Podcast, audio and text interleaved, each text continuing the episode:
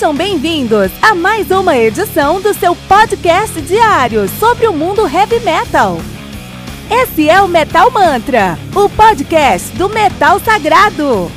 Lembrando que você pode nos mandar suas perguntas, sugestões, críticas, correções, elogios ou quaisquer outros comentários no nosso e-mail metalmantrapodcast@gmail.com.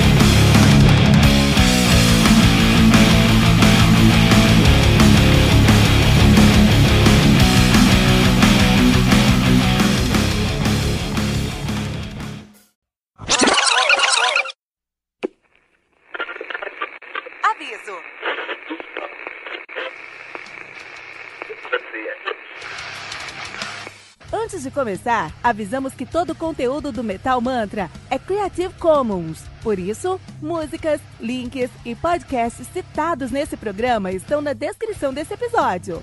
E caso você ouça algum barulho estranho durante esse episódio, não se assuste. Isso acontece porque eu estou gravando esse programa na rua.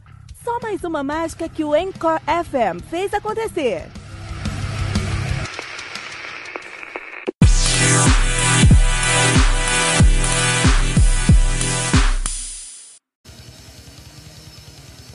Friday Night do Stratovarius, álbum lançado no dia 11 de maio de 89 pela CBS.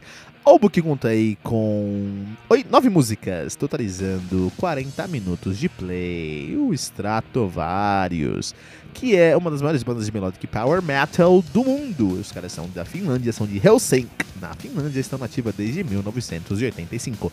De 84 a 85 eles assumiram o nome de Blackwater em Oi, 95, 85 eles mudaram o nome para Stratovarius. Stratovarius sendo aí uma combinação de Stratocaster, a guitarra, com Stradivarius, o violino. Muito bom nome, na verdade, né? Um, a discografia dos caras aí é uma discografia muito grande, muito grande, mas a gente pode dividir essa discografia em duas fases. Três fases, na verdade. Então, a primeira fase do Strato é uma fase, é uma fase que eles estavam se descobrindo enquanto power metal, assim, né?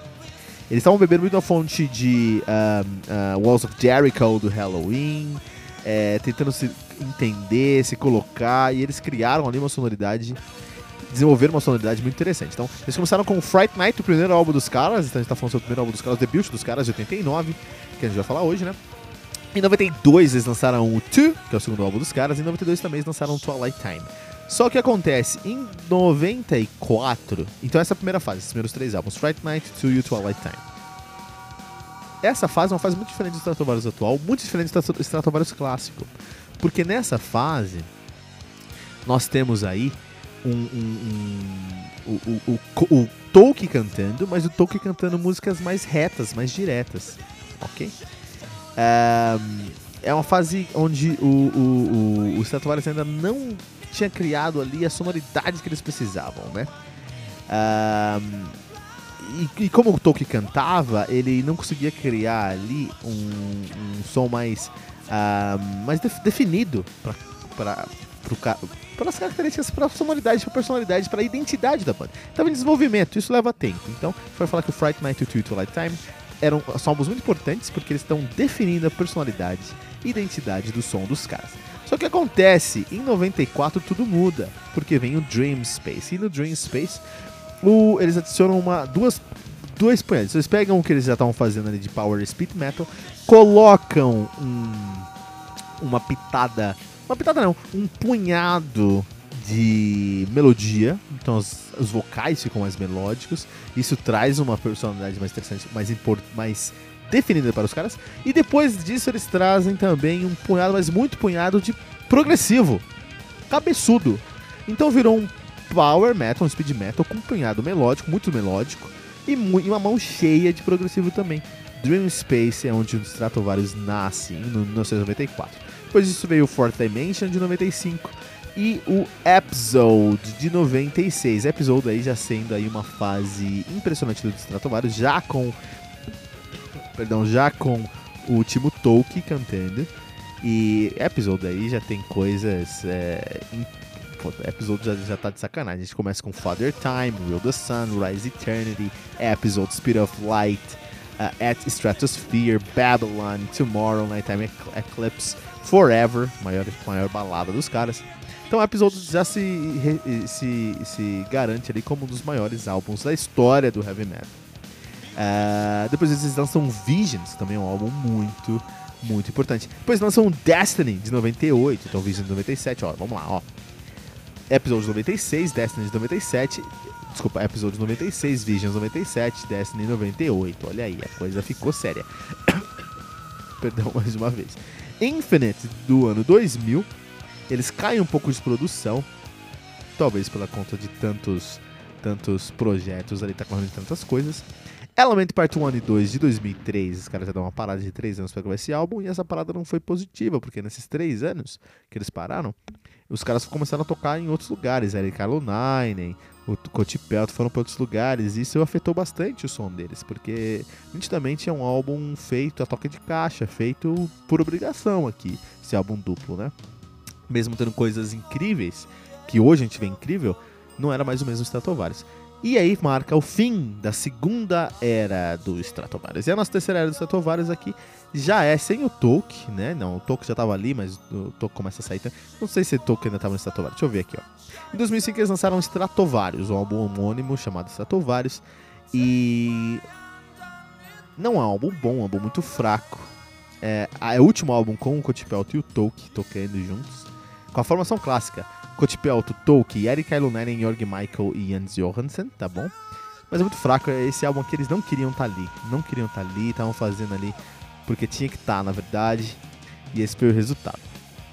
Uh, e aí, depois eles lançaram em 2009 o Polaris. O Polaris uma formação muito interessante de ser discutida, porque eles têm ali na formação o Timo Kotipelto, o Jens Johansson, o Lauri Porra no vocal, o Jorg Michael na bateria, mas não tem mais o Timo Tolk, eles têm o Matias Kupiainen na guitarra, e isso afetou grandemente o som deles.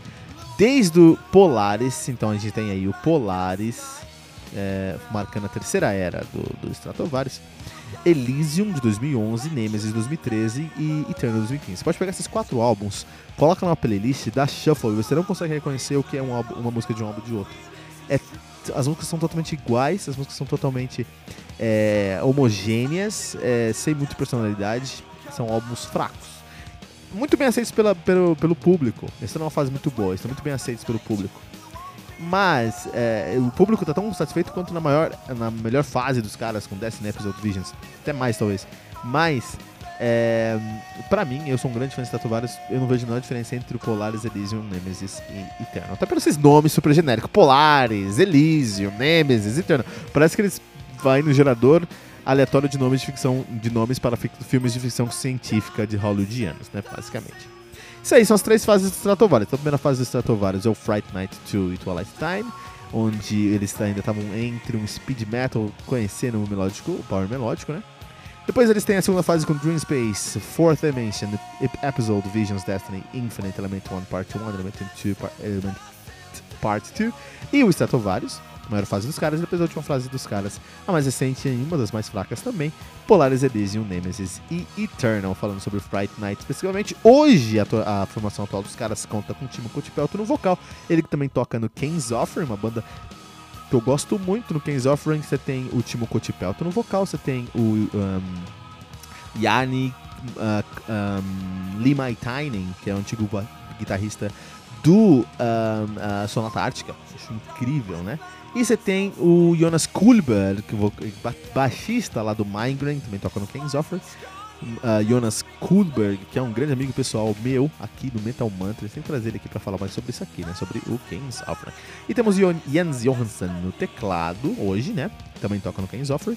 E o Johansson tocou em todos os lugares. Tocou no toca no King's Offering, toca no Rainbow, toca no Russell Allen's Atomic, Atomic Soul, toca no Bacteria, toca no Mastermind, já tocou no Janssen, no Tuska Tuani, no Silver Mountain, no Ing Malmsteen, no Coachpelt ao vivo, já tocou no Dio, no Dave Nerd's Bulldog, no Deadline, no Ginger Baker, no Jens Johansson, no Jonas Hellborg Group, no Jonas Hellborg Art Metal, em vários lugares. Uh, mas toca no Rainbow hoje, né? Vamos concordar isso, né? Temos Laurie Porra também tocou em vários lugares, o baixista. Hoje ele toca no Tunnel Vision, não conheço essa banda, vou dar uma ouvida. Gas House Garden, não conheço, vou dar uma ouvida também. E no Coach Pelt. Coach Pelt tem um bom trabalho hoje. Synergy, ele já tocou no Synergy, e o Synergy é uma banda que eu gosto muito. Um, e no Warming, e já tocou no Almar primeiro álbum do Almar, quem fez o baixo foi Love Porra, hein? Primeiro álbum do Almar chamado Almar. Parabéns aí pro, pro Almar, do Falasque, né? Matias Kupiainen, ele que só veio do Syncad e faz a bateria hoje, faz a guitarra hoje, né? Do uh, Stratovarius. E o Rolf Pilf, o, o Jörg Michael, um dos maiores bateristas do Power Metal, ele assumiu, ele assumiu, ele entrou, em, ele se aposentou alguns, alguns dois anos atrás, eu acho. Foi muito importante a aposentadoria dele, porque é um marco, né? Quando você tem um cara como o Jörg Michael se aposentando, isso é um marco, né? E entrou o Rolf Pilvan, baterista, né? Ele toca hoje no Essence of Tomorrow, no Megdon, no Random Eyes. É uma, uma banda boa esse Random Eyes. Reversion Status Minor, The Hypothesis e The Dark Element. The Dark Element, puta, isso aqui é uma banda engraçada de se discutir, porque é o Jarni Maitainen, antigo guitarrista do Sonata Ártica, melhor fase do Sonata Ártica, é o cara que escreveu Eighth Commandment, por favor, vamos respeitar. E a Anit Ozen, Anit Ozen, que é vocalista, que já foi vocalista do Seventh uh, Avenue, e do Nightwish, aquela segunda fase do Nightwish, quando saiu a, a, a Tarja Turunen, entrou a Nit Ozen. E aí é, é, muito interessante porque o Dark Element é uma versão é, escrachada do, do, do Nightwish. Tem que ouvir Dark Element para você entender ali o que a gente tá querendo falar. Winter Sun, que é uma banda muito boa também, ele toca. Já tocou no Solution 45, uma banda uh, icônica aí. Deixa eu ver em outros lugares aqui que ele tocou. Uh, acho que de grande só isso mesmo. Beleza. Uh, mas essa não era a discografia, não era a formação atual, a formação do Fright Night. Isso é muito interessante, porque quem tocava na formação atual, uh, desculpa, na formação do Fright Night? O Timo Tolkien, vocal e guitarra. O Jerki Lentonen no baixo. Interessante. O Antti Ikonen no teclado. E o Tuomo Lassila na bateria. O Tuomo Lassila foi é, quem deu o nome até foi até quem deu o nome aí do, do Stratovarius, o Tuomo Lassila, ele ele nem toca mais hoje. Não, ele toca ainda. Porque tem um cara aqui do dessa formação clássica que não toca mais hoje, cara. Pera aí. Lá no nosso Instagram, o arroba metalmantrapod, toda semana a gente faz. Toda semana direto, a gente não é toda semana, não. Direto a gente faz uma. Um, uma enquete lá. A gente faz um quiz com coisas muito difíceis, né? E a gente fez um dos quiz, um dos coisas que a gente fez lá foi sobre o, o, o nosso querido é, Stratovarius. A gente pegou coisas bem difíceis, umas perguntas bem difíceis Stratovarius pra galera responder. E uma delas é que o Lentonen, Irk Lentonen, ele não toca mais. Hoje em dia, ele agora ele trabalha com, com a família dele, com o negócio da família dele. Ele não parou de tocar. O cara tocou no Stratovarius e hoje não toca mais, cara. Interessante essa história. Enfim, Fright Night. Esse álbum aqui é um álbum que é muito importante pra gente entender o, o que, que era o Stratovarius, porque é um speed metal, muito, que bebe muito na fonte de Walls of Jericho, lá do Halloween. Mas eles têm traz elementos da cultura finlandesa. O Timo Tolkki, ele é um guitarrista que ele nunca deixou de lado a cultura finlandesa dele. Ele é finlandês, ele traz isso pro som dele, pra sonoridade dele. E é muito interessante como ele faz isso, porque ele faz isso disfarçado. Você vai pensar, puta, que riff muito louco. Mas tem uma escala, tem uma cadência, tem uma pegada ali que veio de músicas folclóricas é, finlandesas, ou da, da, do, do gingado finlandês de fazer música, que é muito próximo do heavy metal, digamos assim. E ele sempre teve essa característica, essa sonoridade dele desde o primeiro álbum, desde o Fright Night, de verdade. Uh, o som e isso já estava presente lá no Fright Night, desde o início dos primórdios dos Stratovarius. Lógico que foi adaptando bastante, mas tem músicas nesse álbum que tem um quesinho de Stratovarius atual, da fórmula que fez o Stratovarius ser o que é hoje, né? Uma das maiores bandas de power melódico do mundo, né?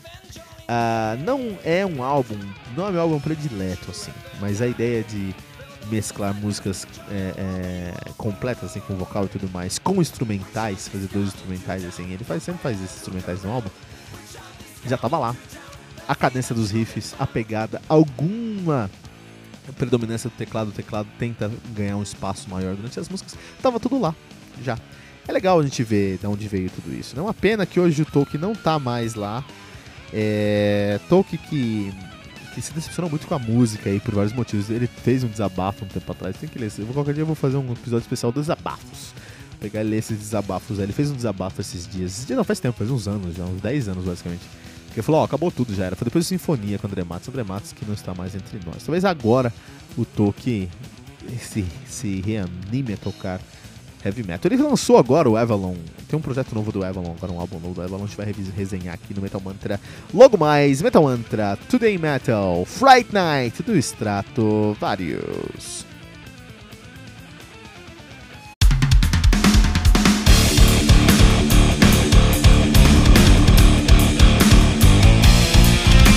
Você ouviu mais uma edição Metal Mantra, o podcast do Metal Sagrado. Apresentação: Kilton Fernandes. Não deixe de compartilhar a palavra do metal compartilhando esse episódio, usando a hashtag Metal Mantra.